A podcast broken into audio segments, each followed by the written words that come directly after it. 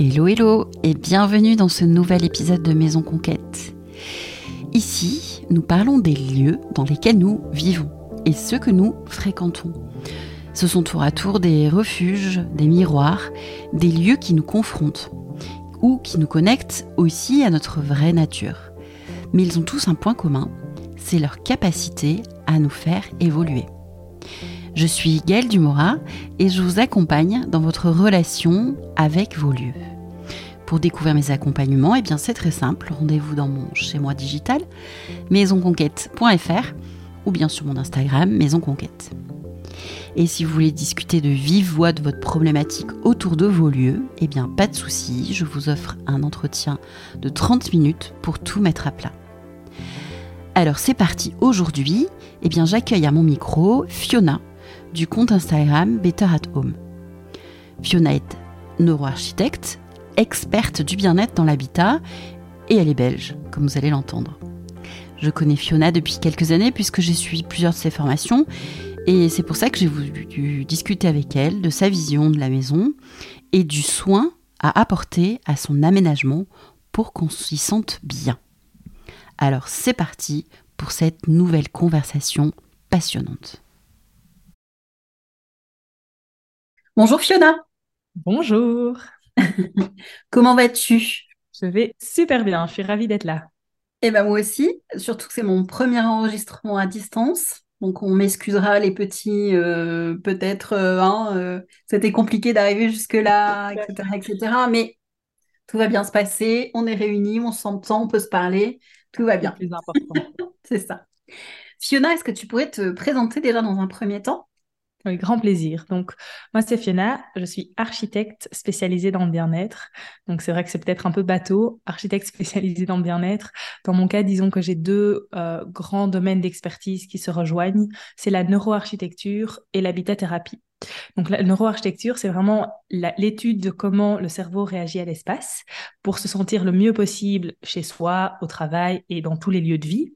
Et puis l'habitat-thérapie, ça c'est un petit peu plus énergétique, c'est vraiment la compréhension de comment on se sent dans l'espace, pourquoi on se sent bien dans une couleur, pas dans une autre, qu'est-ce qui va faire qu'énergétiquement euh, c'est fluide ou pas. Et donc l'ensemble des deux disciplines fait euh, le métier que je fais aujourd'hui. Que tu as créé du coup. Tout à fait. D'ailleurs, est-ce que tu peux nous parler un peu de ton parcours et de comment tu es arrivé euh, jusqu'à euh, la rencontre de la neuroarchitecture que j'ai découvert grâce à toi, puisque j'ai suivi tes formations. Et puis, euh, et puis voilà, enfin voilà, comment tu as réussi à créer ton métier sur mesure quelque part? Tout à fait. Mais ça n'a pas été aussi simple. Hein. De base, euh, j'ai toujours su que je voulais être architecte. C'était très, très clair. Et je crois que c'était un petit peu une forme de loyauté familiale parce que j'avais entendu enfant que ma maman voulait être architecte et elle n'avait jamais pu parce qu'elle n'avait pas fait assez de mathématiques. Et donc, j'ai dû mettre dans mon cerveau en tant qu'enfant, je veux être architecte parce que ma maman n'a pas pu. Et donc, j'ai été jusqu'au bout de la chose sans vraiment savoir pourquoi. Et euh, en fait, au début de mes études, je suis vraiment tombée de haut parce que je ne m'étais jamais vraiment posé la question de savoir pourquoi je voulais être architecte. Et donc, il y avait beaucoup de critiques, beaucoup de négativité. Le monde de l'architecture en soi ne m'intéressait pas tellement. Les grands architectes ne m'intéressaient pas tellement. Et je me suis trouvée très vite détachée. Et puis surtout, avec beaucoup de critiques, de jugements. Et j'avais, j'ai vraiment eu du mal à gérer au niveau émotionnel. Et donc, à un moment donné, quand à 19 ans, on te dit que tu fais un burn-out alors que tu n'as même pas encore commencé à travailler, tu te prends quand même une grosse claque. Et donc là, j'ai pris du recul par rapport à mes études euh, en me demandant, en fait, est-ce que j'ai pas envie plutôt de travailler dans l'humain, dans la psychologie? Je comprenais, il se passait beaucoup de choses dans mon corps avec le stress, etc. Et donc, j'ai fait beaucoup de liens entre le corps, le cerveau, et ça me passionnait. Euh, et donc, je me suis vraiment dit, OK, j'arrête mes études d'architecture du jour au lendemain, c'est bon, c'est pas grave, je ferai de la psychologie. Et en prenant ce recul, en fait, je me suis rendu compte qu'il existait des disciplines comme le feng shui, comme l'habitat-thérapie, qui alliait en fait ces deux mondes, ces deux mondes, celui du bien-être et celui de l'architecture. Et c'est comme ça que qu'en fait j'ai commencé à creuser, creuser, creuser. Et quand j'ai voulu faire un mémoire sur le sujet, mes profs m'ont dit que je pouvais pas parce que c'était trop subtil, que c'était pas assez cartésien. Et c'est là, euh, évidemment, toi avec tes histoires d'énergie, euh, voilà, quoi, faut, faut pas vous faire un dessin. Et c'est là que la neuroarchitecture m'a sauvée parce qu'elle m'a permis de vraiment expliquer comment fonctionne le cerveau, pourquoi est-ce qu'on dort bien dans une position, pourquoi est-ce qu'il faudrait prendre l'histoire de chaque client en compte parce qu'on a tous un cerveau qui fonctionne de la même façon et qui à la fois est tellement différent. Et donc ça m'a permis en fait de mettre de la science sur le ressenti. Et c'est souvent ce que je dis à propos de la neuroarchitecture. Je dis souvent que finalement c'est la science du ressenti. et donc voilà un petit peu comment j'en suis arrivée là. Donc même s'ils m'ont bien ennuyée, aujourd'hui je les remercie parce que c'est grâce à, à, eux que je peux vraiment intégrer cette discipline-là. Quoi. Ok, merci.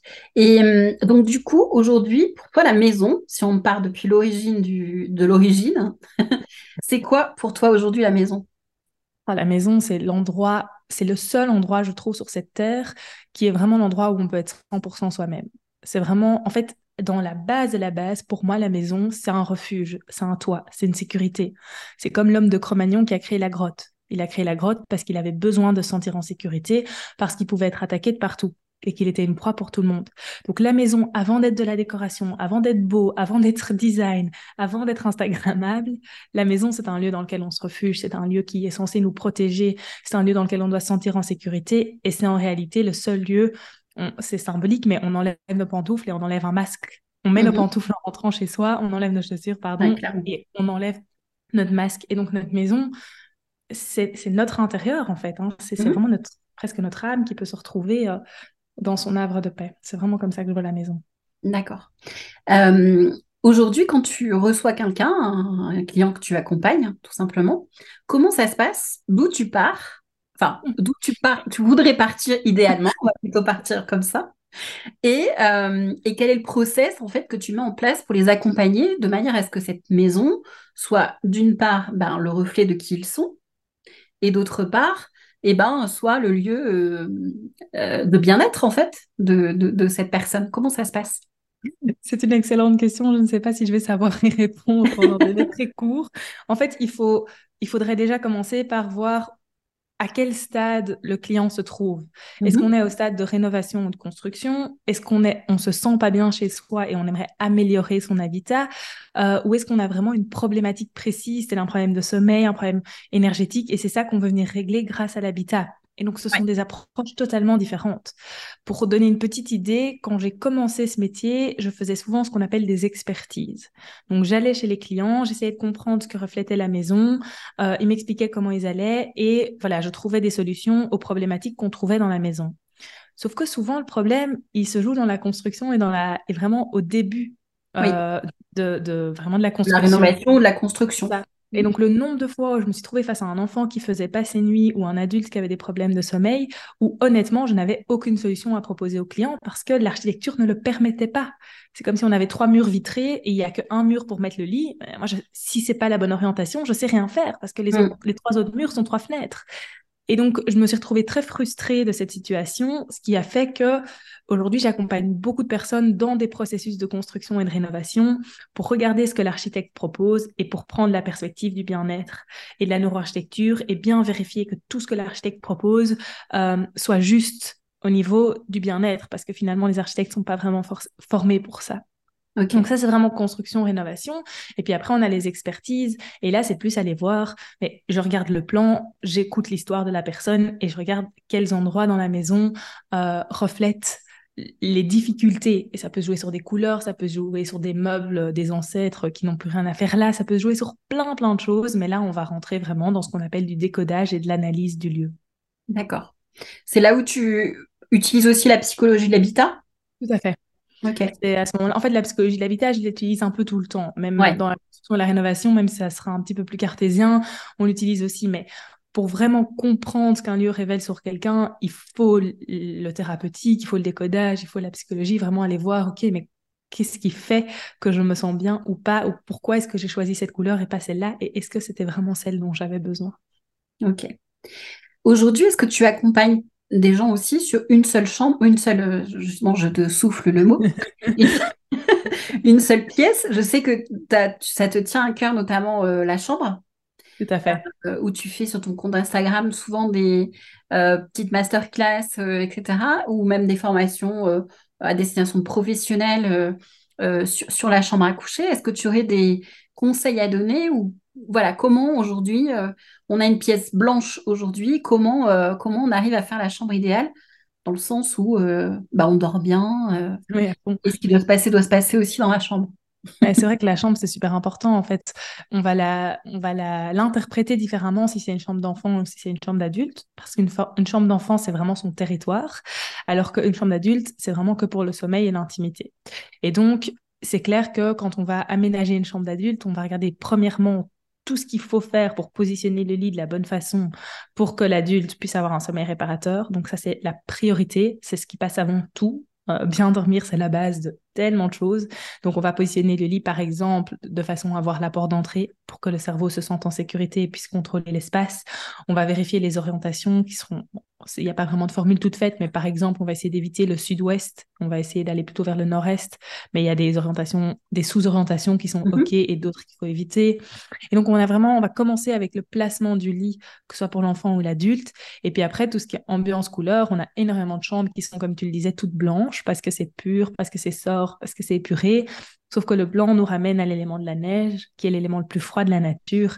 Et donc, clairement, le blanc donne une sensation de froid dans un lieu qui devrait amener de la chaleur, de l'intimité, de la sensualité, même la chaleur de peau à peau.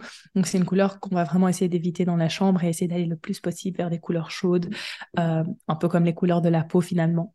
Donc, c'est vrai que j'aime beaucoup parler de la chambre parce que je pense que c'est un lieu qui est vraiment sous-estimé. Et aujourd'hui, on vit dans une société où les chambres sont presque des lieux de travail parce que tout le monde prend son téléphone et son ordinateur avec dans la chambre. Parfois, les chambres sont des salles de bain parce que les architectes créent des salles de bain dans les chambres. Parfois, les chambres sont des dressings maintenant aussi complètement intégrés. Et on a même de temps en temps encore des bureaux dans les chambres avec le télétravail. Donc, la chambre s'éloigne très très fort de notre besoin de base et primaire qui est le sommeil.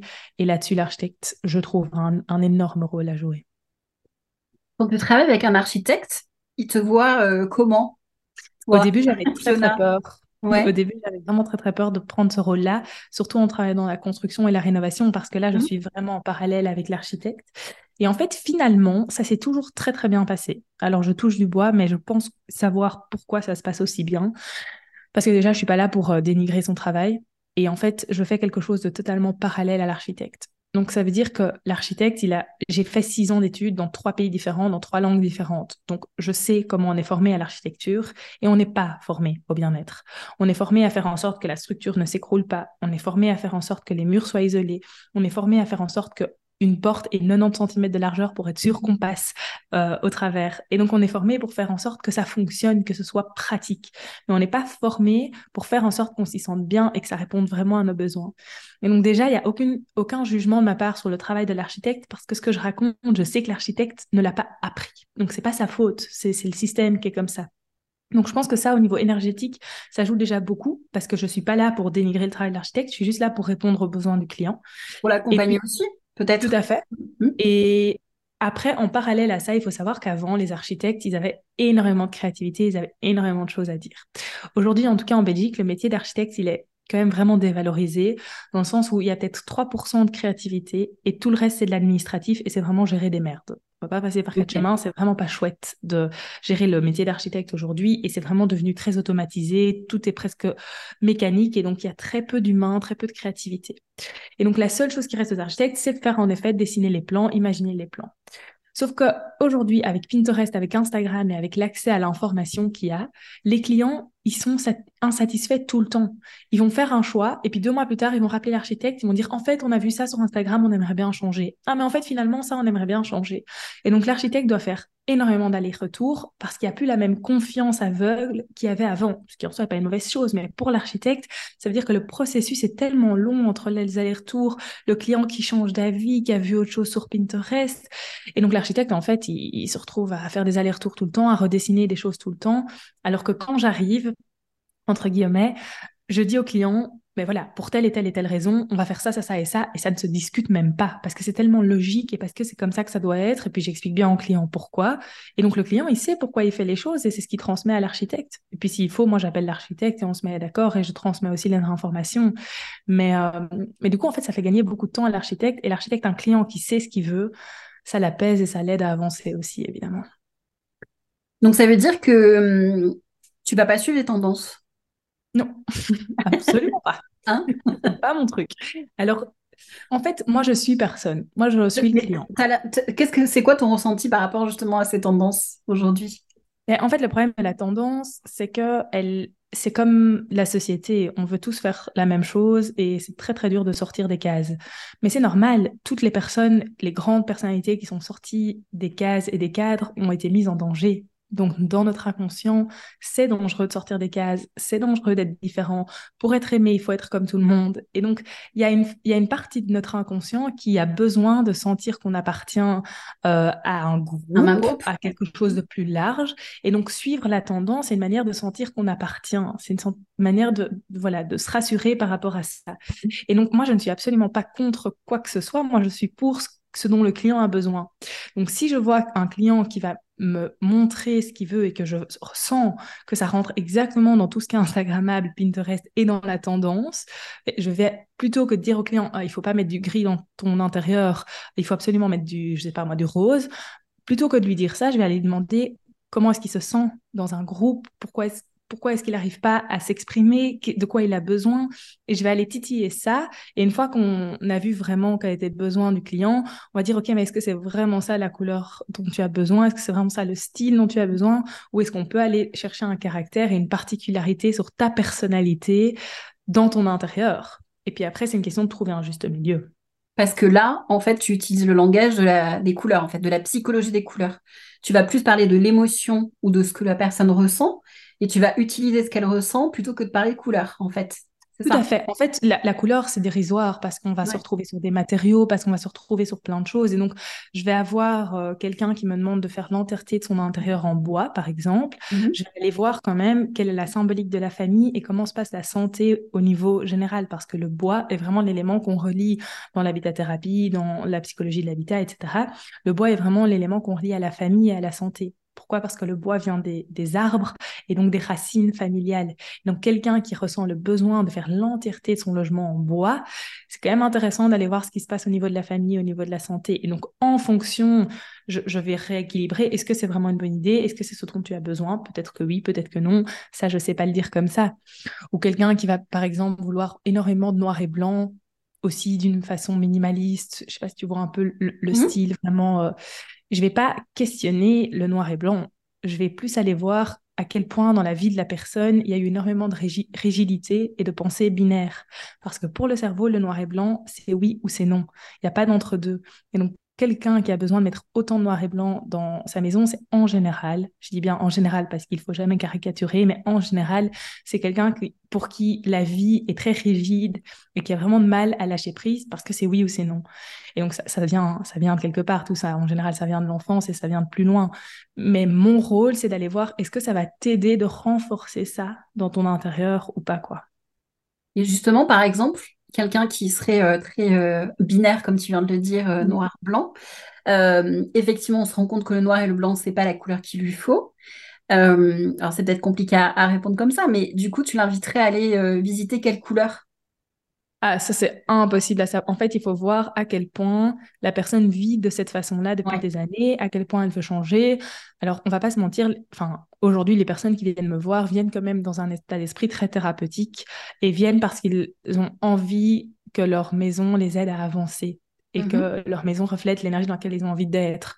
Donc, il y a déjà une ouverture d'apprendre à savoir, tiens, qu'est-ce qui me convient plus, qu'est-ce que j'ai envie de laisser derrière. Donc, tout le travail est d'aller voir, OK, quelqu'un qui vit de cette façon-là depuis 50 ans, on va pas aller faire un arc-en-ciel dans sa maison. Ce sera beaucoup trop brutal. Tout comme quelqu'un qui a besoin d'énormément de couleurs, qui du coup pourrait éventuellement partir un peu dans tous les sens parce que quand on a un intérieur où il y a de la couleur partout, on pourrait avoir vraiment de la dispersion parce que ça part dans tous les sens. Je vais pas lui proposer du jour au lendemain de faire tout en blanc ou tout en une couleur en disant il faut qu'on te recadre un petit peu, il faut arrêter de passer dans, partir dans tous les sens. En fait, il faut y aller petit à petit et utiliser l'habitat comme un outil pour aller vers quelque chose de nouveau. Donc, quelqu'un qui est dans du noir et blanc et dans cet état d'esprit depuis longtemps et qui décide qu'il a envie de changer ça, on va peut-être commencer par un mur de couleur quelque part. On va peut-être commencer par une teinte un petit peu différente. On va peut-être enlever du noir à un endroit ou un autre. Et puis, petit à petit, on va voir quels sont les, domaines dans lesquels il faut vraiment qu'on travaille ça, quoi. D'accord. Euh, si on en revient à la maison, on va dire euh, d'ordre général, quel conseil tu donnerais à quelqu'un Enfin, déjà, dans un premier temps, qu'est-ce que tu penses du coup de cœur? Est-ce que pour toi, ça, ça, c'est quelque chose qui existe ou qui n'existe pas euh, avec ton prisme euh, non-architecture, euh, psychologie des couleurs, feng shui, etc. Est-ce que dans le coup de cœur d'une maison Ouais, tu rencontres une maison et tu, tu sais que c'est là quand on te dit ça. Chez toi, ça, ça, ça rentre en résonance avec quoi au final? Pour moi, on n'attire jamais un lieu par hasard. Donc, ça veut dire qu'on vibre à une certaine fréquence, on a une certaine énergie, et le lieu qu'on attire est celui qui répond à notre énergie du moment. Et donc, en général, le lieu qu'on attire vient toujours raconter quelque chose sur ce qu'on traverse. Donc, pour moi, le coup de cœur, il n'y a jamais vraiment d'hasard. S'il y a un coup de cœur, c'est parce que juste, on est sur le lieu qui vibre exactement à la même fréquence et qui vient répondre exactement à tout ce qu'on est en train de vivre. Et donc, si par exemple, on est en train de vivre, euh, je ne sais pas moi, une, euh, disons euh, qu'on est en train de vivre euh, quelque chose de très lourd, qu'on est en burn-out, qu'on est extrêmement fatigué et qu'à ce moment-là, on a un coup de cœur pour une maison, ben, c'est quasiment garanti qu'on va avoir une maison où l'énergie est presque inexistante, où, où, où il y a une énergie de fatigue qui est très très forte parce qu'on est dans cette énergie-là. Euh, on va avoir des personnes, donc c'est très important dans une maison d'avoir un centre énergétique. Et parfois, il arrive qu'il n'y ait pas de centre énergétique parce qu'à l'endroit du centre énergétique, il y a un ascenseur, où il y a des escaliers communs, où il y a une terrasse. Donc ça arrive que le centre énergétique soit en dehors de la maison. Mais ça, quelqu'un qui va attirer un lieu comme ça, c'est quelqu'un qui n'est pas centré pour l'instant qui n'est pas à l'intérieur de soi. Et c'est pour ça que son mhm. centre énergétique n'est pas à l'intérieur de sa maison. Et donc, pour répondre à ta question, en fait, on attire un lieu parce qu'il doit, enfin, il est là pour nous amener euh, dans notre processus de vie pour un certain moment et nous accompagner dans ce qu'on est en train de vivre. Euh, et c'est ce qui explique aussi que pour le petit conseil, je n'essayerai de jamais, j'essayerai de ne jamais prendre un lieu, enfin aller, aller dans un nouveau lieu ou choisir un nouveau lieu à un moment où, où ça va très mal. En tout cas, pas avec quelqu'un qui accompagne, parce qu'il y a beaucoup de personnes qui font le métier que je fais et que parfois avoir une perspective et quelqu'un qui dit attention, celui-ci renforce vraiment ce que tu es en train de vivre, alors c'est différent. Mais si on y va vraiment au coup de cœur, un coup de cœur à un moment où on est en pleine rupture, où il n'y a rien qui va, où on vit un deuil, un décès, où ça va vraiment pas, en général, c'est quand même mieux d'essayer d'éviter ça. Ok. Euh, mais après, cela dit, on peut élever le taux vibratoire d'un lieu encore une fois, par toutes les techniques que, que tu transmets. Euh, donc, euh, ben, peut-être que ce lieu-là va, euh, va permettre Tout à fait. de s'en sortir. Tout à fait. Après, il faut avoir bien sûr l'énergie et suffisamment sous la pédale pour pouvoir gérer des travaux, se projeter et être dans une démarche positive. Tout à fait. c'est sûr. Tout à fait. ok.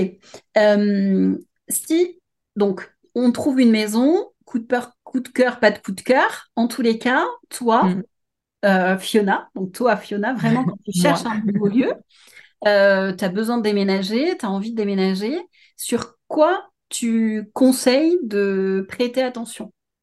Est-ce qu'il y a des gros warnings, des choses euh, qui sont vraiment, qu'il faut absolument balayer, ou au contraire, bon, voilà, on peut se laisser l'opportunité mm. de choisir tel lieu parce qu'on peut le faire évoluer?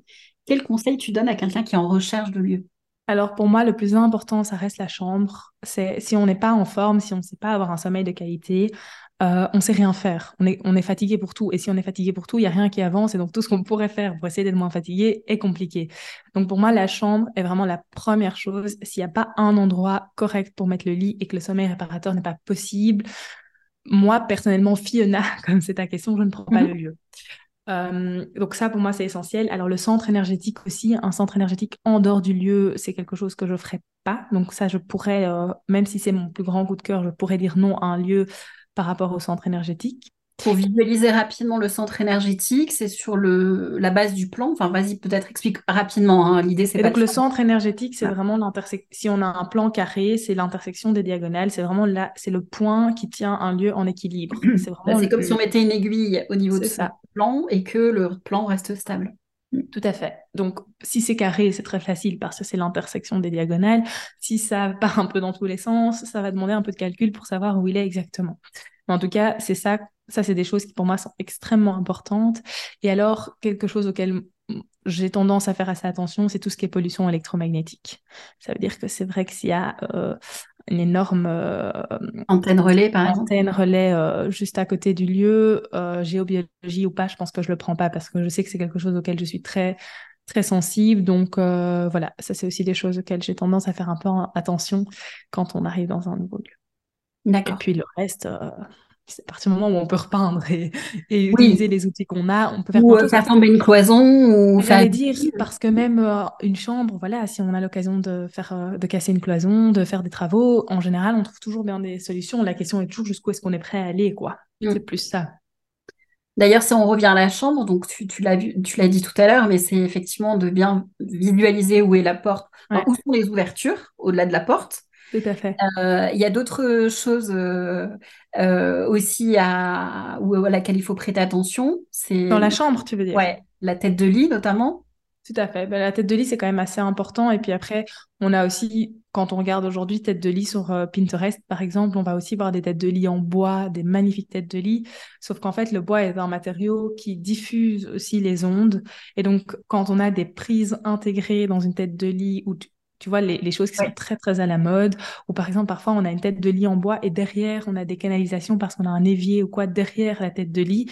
Tout ça, c'est des choses qui sont extrêmement mauvaises sur le, pour le sommeil. Donc, une tête de lit, c'est important, mais alors, ça doit être une tête de lit sur laquelle il n'y a pas de prise, qui ça peut être en bois s'il n'y a pas d'électricité qui est raccordée, euh, et puis idéalement avec un mur derrière, quoi. que ce soit pas possible de passer derrière la tête de lit. Et il y a quelque chose qui est important euh, que tu dis dans tes formations, parce que je les ai suivies, donc je, mm. du coup, je... je, je... rebondir. Mais c'est que euh, il y a aussi la chose à se dire, il ne faut pas venir non plus psychorigide de, du feng shui, de la neurarchitecture, etc., etc. Mais c'est que s'il n'y a pas de problème, il n'y a pas de problème aussi. C'est savoir aussi s'écouter. C'est-à-dire qu'on peut avoir une tête de lit avec euh, une salle de bain derrière et des canalisations, mais si notre sommeil il est OK, ben, pas de problème. On cherche pas de problème là où il n'y en a pas. Par contre, l'exemple que tu viens de prendre, je suis quand même désolée de dire qu'on va tous être un petit peu, euh, on va quand même tous être affectés parce que notre cerveau fonctionne quand même tous de la même manière. Alors il y a des personnes pour qui ça va être plus que d'autres, mais des canalisations derrière la tête de lit, c'est un petit peu mauvais quoi qu'il arrive. Maintenant, c'est toujours une question de ouvrir son esprit. Moi, c'est vraiment ça qui est important. C'est-à-dire que j'ai tellement de clients qui me disent, mais je dors super bien. Je dors mes 8 heures par nuit et pourtant j'ai trois, quatre trucs que tu dis qu'il faut pas faire qui sont présents dans ma chambre, mais je dors 8 heures, je ne cogite pas, je ne me réveille pas la nuit. Et donc là, moi, j'ai tendance à dire, bah, si toi, tu te sens bien, n'essaye rien, mais fais-moi plaisir. Alors, essaye juste trois semaines autre chose, si c'est possible, et reviens vers moi après. Et en fait, en général, si on a vécu pendant, je sais pas moi, 35 ans avec un sommeil d'une certaine façon, on ignore totalement qu'il peut être meilleur et que ça peut être encore mieux, jusqu'à ce qu'on ait essayé. Et donc c'est pareil avec tout ce qui est euh, les ondes, etc. Je dis souvent qu'il faut essayer de débrancher un maximum les prises qui sont près de la tête, parce que c'est elles qui nous, qui nous pèsent vraiment le plus au niveau cérébral et au niveau de notre sommeil. Toutes les personnes qui ne me croyaient pas et qui ont essayé pendant trois semaines ont senti une différence. Mais il faut essayer. Et tant qu'on n'a pas essayé, en général, on a tendance à dire, mais je dors bien, donc c'est bon. Je travaille bien, donc c'est bon. Euh, j'ai pas mal à la tête, donc c'est bon. Mais ça n'empêche que si on essaye autre chose, en fait, on va peut-être être agréablement surpris et il y a peut-être mieux qui nous attend. Mais si on n'essaye pas, évidemment, on peut pas le savoir. Donc moi, j'ai vraiment tendance à dire, il n'y a pas de catastrophe. On est tous très différents. Donc il y a des personnes qui vont être sensibles à des choses auxquels d'autres vont l'être beaucoup moins. Donc moi, j'ai déjà des clientes qui ont fini des migraines du jour au lendemain en débranchant une télé qui était de l'autre côté de la chambre. J'ai déjà des clientes qui ont fini des migraines en repeignant un mur parce que c'était tout blanc, tout comme j'en ai qui n'ont pour qui ça n'a absolument rien changé. Donc on est tous différents dans la sensibilité, mais tester ne coûte rien. Enfin, si ça coûte rien au niveau des travaux, évidemment. Oui, bien sûr. Oui, oui, non, mais clairement, c'est de, tester les choses. Et euh, alors, là, je vais te parler de mon cas personnel, tu vois. Mon amoureux n'est pas là. Et moi, j'ai constaté que euh, les bruits blancs, donc notamment, tu vois, on est au mois d'octobre, hein, donc euh, a priori, j'ai pas besoin d'un ventilateur. Mais mhm. cette nuit, j'ai mis un ventilateur. Et ben, je dors, mais 50 fois mieux euh, avec ces bruits blancs.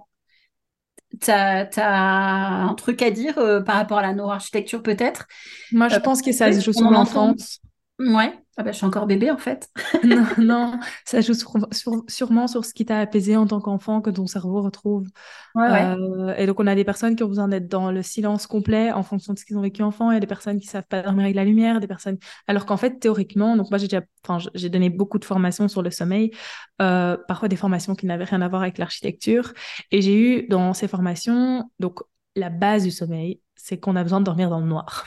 Le Mm. corps humain est fait comme ça. Ça veut dire qu'on a un système qui a un- une horloge biologique qui fonctionne sur la lumière du jour et sur l'obscurité. Donc ça veut dire que notre corps produit des hormones de réveil quand il voit de la lumière et produit des hormones du sommeil quand il fait noir. Et l'hormone du sommeil s'appelle la mélatonine et est produite que dans le noir complet. Donc les personnes qui disent moi j'ai besoin de dormir avec la lumière et je dors bien, ben, je suis contente pour elles, mais ça n'empêche qu'elles ne savent pas atteindre aussi rapidement un sommeil réparateur et un sommeil profond parce que le corps lutte parce qu'il il voit, enfin, il perçoit de la lumière. lumière. Mm. Et euh, mais il y a beaucoup, j'ai beaucoup de clients qui n'ont pas le choix parce qu'enfants, ils ont vécu un traumatisme dans le noir. On s'en rend compte après quand on creuse, évidemment. Enfants, ils ont vécu un traumatisme dans le noir où, la- où- où un des parents a eu peur du noir pour une raison XY et a, retrans, enfin, a, a donné sa peur à, à l'enfant, évidemment, inconsciemment. Et donc, mieux vaut avoir de la lumière mais s'endormir qu'être dans une panique totale et, et, et faire une crise d'angoisse parce qu'on n'a pas de lumière. Mais tu vois, ça, c'est des choses qui souvent sont liées quand même à comment est-ce qu'on a vécu l'enfance, comment les parents ont vécu la nuit, est-ce qu'il y a eu des stress la nuit dans l'enfance, etc. Et donc, pour le bruit blanc, ça peut être simplement ton environnement dans lequel tu as grandi. Quelqu'un qui a grandi à la campagne où il n'y a pas un bruit va avoir une sensibilité qui est beaucoup plus faible ou moins faible en fonction que quelqu'un qui est en ville. Donc, tout ça va vraiment entre 0 et 7 ans, il se passe énormément de choses et la plupart des problématiques de sommeil que je traite se jouent entre 0 et 7 ans. D'accord. Ok. Aujourd'hui, ça veut dire que tu accompagnes plus des adultes ou des enfants ou les deux en fait? Les deux. En fait, euh, ce qui s'est passé, c'est que j'ai commencé vraiment au niveau du sommeil, j'ai commencé avec les chambres. Mhm. Euh, l'aménage, enfin, je, je sais que l'aménagement a une influence sur le sommeil, donc j'ai commencé avec l'am- l'aménagement. Sauf que, euh, en fait, chez l'adulte, c'est pas suffisant. La plupart du temps, changer de lit de place aidait, mais était rarement révolutionnaire. Chez l'enfant, c'est sous, c'est 8 fois sur 10 en changeant lit de place, on est bon, ou en changeant la couleur ou deux, trois trucs. Dans la chambre, on est bon. Chez l'adulte, beaucoup moins. Et donc, c'est aussi comme ça, avec la psychologie de l'habitat, etc., que j'ai pu aller creuser dans l'enfance, dans le subconscient, dans ce qui s'est passé avant 7 ans, et que je rentre dans des couches parfois même transgénérationnelles et beaucoup plus profondes pour aller débloquer un maximum cette problématique de sommeil. Et donc, chez l'adulte, c'est un petit peu plus long le processus que chez l'enfant, parce que chez l'adulte, on a souvent le traumatisme qui se joue entre 0 et 7 ans, pendant la grossesse ou encore avant, si c'est transgénérationnel, ouais. mais on a renforcé tout ça au cours de notre vie. Donc, ça veut Mhm. dire qu'on a vécu des événements qui ont renforcé la problématique. On a peut-être euh, on a peut-être beaucoup de stress, on est peut-être en burn-out, on a peut-être un travail qui nous plaît pas, donc on cogite sur notre travail. Toutes des choses qui vont renforcer la problématique sur laquelle il va falloir travailler aussi. Alors que chez l'enfant, en tout cas l'enfant qui a moins de 5-6 ans, si on trouve le problème et le stress par rapport à la nuit et par rapport à le au sommeil, bah, il suffit de changer de lit de place et l'enfant, il n'a pas encore tout, tout ce Oui, il rationnel. n'a pas, le- pas les nuages au-dessus de ta tête. Voilà, c'est tout à fait ça. En, en métaphore, c'est tout à fait ça. Du Ok. coup, euh, du coup, voilà, les deux pour moi, enfin, je trouve que les deux sont super intéressants et super chouettes. Ouais, ouais, ouais. Ce que je trouve, euh, enfin, ce que j'aime chez toi, c'est Mm. en fait cette diversité d'outils euh, Mm. que tu peux avoir euh, et qui vont, euh, bah, en fonction de la personne que tu as en face de toi, bah, tu vas t'adapter, euh, pas aller très énergétique et aller plus vers le feng shui ou la neuroarchitecture et mixer les choses. Et cette approche-là, elle est, elle est ultra intéressante. Euh. Mm. et, et puis sans langue de bois, quoi. C'est-à-dire que si tu as besoin de dire un truc, tu vas le dire. Et c'est ce franc-parler que j'aime beaucoup aussi chez toi. Donc c'est chouette, quoi. Si on veut te Mm. rencontrer, bon, alors tu es un peu loin, donc c'est pour ça qu'on enregistre à distance, hein, puisque tu es en Belgique, tu l'as dit à Tout plusieurs à fois. fait. Je suis à Tu as un petit Bruxelles. accent aussi euh, qui, qui peut mettre euh, l'oreille, la, la puce à l'oreille. Euh, si on veut, euh, alors te rencontrer en, fu- en, en physique, c'est, faut, faut aller en Belgique. Est-ce que tu travailles à distance d'ailleurs? Pas trop, Je je travaille, je travaille à distance euh, en ligne en fait. Enfin, moi, Ouais. je, je peux me déplacer. Enfin, il y a des clients pour qui je me déplace, mais bon, tout ça demande évidemment beaucoup de moyens différents, on va dire ça comme ça. Mais, mais en fait, je travaille très bien en, en ligne parce que moi, si j'ai des plans et si j'ai une personne en face de moi, c'est là que ça se joue. suffit. Mm. Et donc, c'est vrai que pour faire des expertises où on est plus dans comprendre un lieu qui n'est pas un lieu de rénovation, mais qui est simplement se dire, j'aimerais apporter des changements. Parce que parfois, on a des personnes qui viennent de faire un parcours, par exemple, de un an et demi chez les thérapeutes et qui disent, mon énergie a changé en un an et demi. Il s'est passé tellement de choses, j'ai débloqué tellement de choses, euh, il y a plein de trucs qui m'appartenaient pas que j'ai libérés. Et j'aimerais bien que mon lieu de vie puisse Ouais, répondre faire évoluer à mon lieu. Mm. J'aimerais bien faire les changements nécessaires pour que énergétiquement mon lieu de vie soit dans ma nouvelle énergie. Et donc là, ce que je demande, et ça j'adore faire, c'est que je demande de prendre des photos de la maison. Ouais. Et en fait, ce qui est incroyable, et c'est ma formatrice qui m'avait expliqué ça, et j'avais un peu du mal à y croire jusqu'au moment où je l'ai fait moi-même, c'est que tous les clients, tous mes clients qui prennent des photos de leur lieu de vie se rendent compte de la problématique avant même qu'on arrive dans le rendez-vous. Et elles me disent, c'est incroyable, je me rendais pas compte que mon lieu était aussi bordélique, c'est incroyable, je me rendais pas compte que cette couleur était aussi terne, c'est incroyable. Parce qu'en fait, quand on prend les photos, il y a plus l'émotionnel, c'est juste toi et la photo. Et ça pourrait être la photo de ton voisin. Il y a, mmh. plus de, on n'est pas dans le lieu. Distance. Et donc c'est hyper à travers l'objectif. Ouais. Et donc, à côté du fait que du coup, moi, ça me permet de travailler à distance et de ne pas devoir me déplacer euh, jusque très très loin pour pouvoir voilà, répondre à, la demande, on va dire ça comme ça, euh, ça me permet aussi d'aller chercher une, sphère euh, de compréhension qui est très très intéressante. Donc, honnêtement, jusqu'ici, euh, j'ai eu des projets même en Martinique, là j'ai un projet au Mexique, donc pour l'instant, la distance n'est pas un problème. ok. Si on veut te suivre, donc ça se passe sur les réseaux sociaux. Oui. C'est là que je partage un maximum. Ouais, donc c'est euh, Fiona Betteratom. Non, c'est oui. Fiona. C'est betteratom.fiona. Fiona, voilà. Euh, je confonds avec ton mail, c'est inversé, je crois. c'est vrai, tiens, j'ai jamais pensé à ça.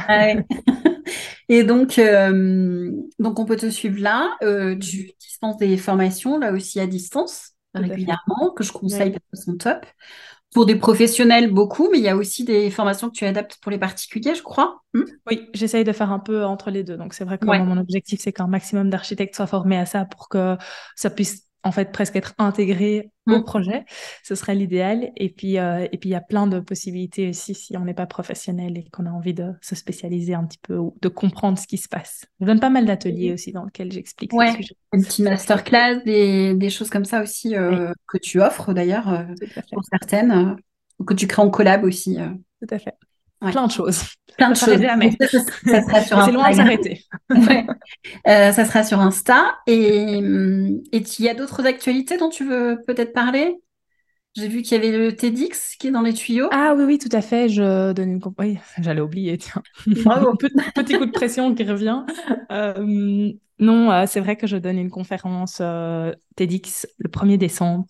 Donc ça, ça va être, ça va être une super chouette conférence. Et dès qu'elle, dès qu'elle sera filmée et en ligne, je, je partagerai évidemment le lien. Est-ce que tu veux nous dire la thématique? Oui, je vais parler. En fait, la thématique, parce que dans les TEDx, il y a toujours une thématique auquel il faut il faut, entre guillemets, euh, s'adapter. La thématique, c'est la respiration. D'accord.